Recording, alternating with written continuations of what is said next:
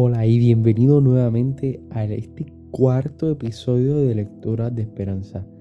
Ya hace un mes comenzamos con esta trayectoria de ir escuchando la palabra del Señor y con eso hablar con el Padre Celestial. Y hoy no va a ser la excepción. Hoy tengo algo diferente también. Sí, el título es Lecturas de Esperanza, pero yo creo que es algo muy importante que sepamos que nuestro Padre Celestial, por más difíciles que nuestros momentos sean, Él nunca nos va a dejar solos. Y esas son las lecturas de hoy. Sin más preámbulo, comencemos en el nombre del Padre, del Hijo y del Espíritu Santo. Amén. Salmo 139. Tú me escrutas, Yahvé, y me conoces Sabes cuándo me siento y me levanto.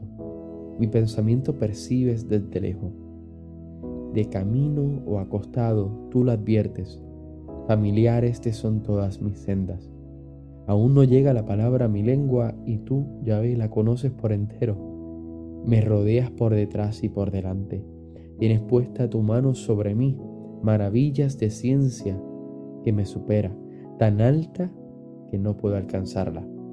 ¿A dónde iré de tu espíritu? ¿A dónde podré huir de tu presencia?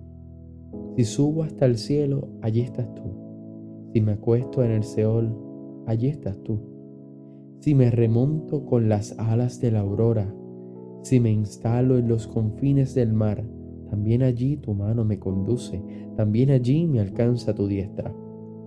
Si digo que me cubra la tiniebla, que la noche me rodee como un ceñidor es tenebrosa la tiniola para ti y la noche es luminosa como el día. Porque tú has formado mi cuerpo, me has tejido en el vientre de mi madre. Te doy gracias por tantas maravillas. Prodigios soy, prodigios tus obras.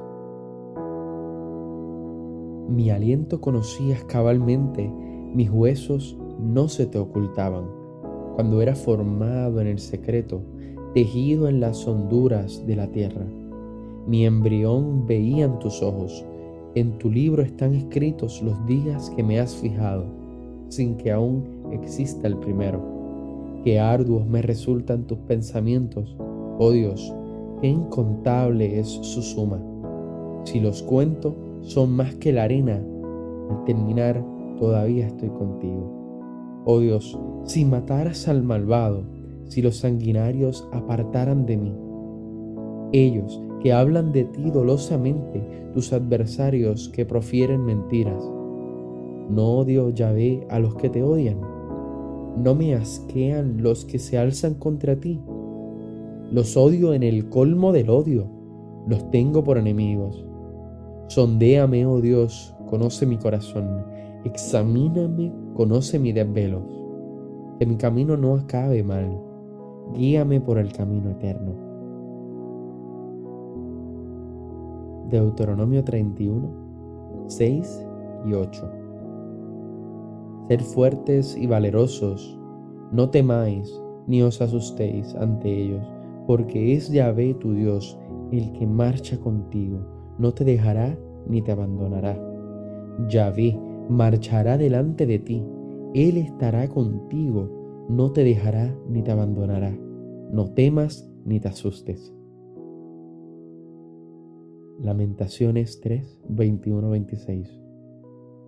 Pero algo traigo a la memoria, algo que me hace esperar, que el amor de Yahvé no me ha acabado, que no se ha agotado su ternura, mañana a mañana se renuevan.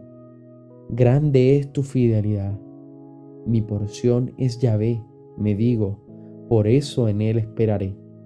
Bueno es Yahvé para quien lo espera para todo aquel que lo busca. Bueno es esperar en silencio la salvación de Yahvé.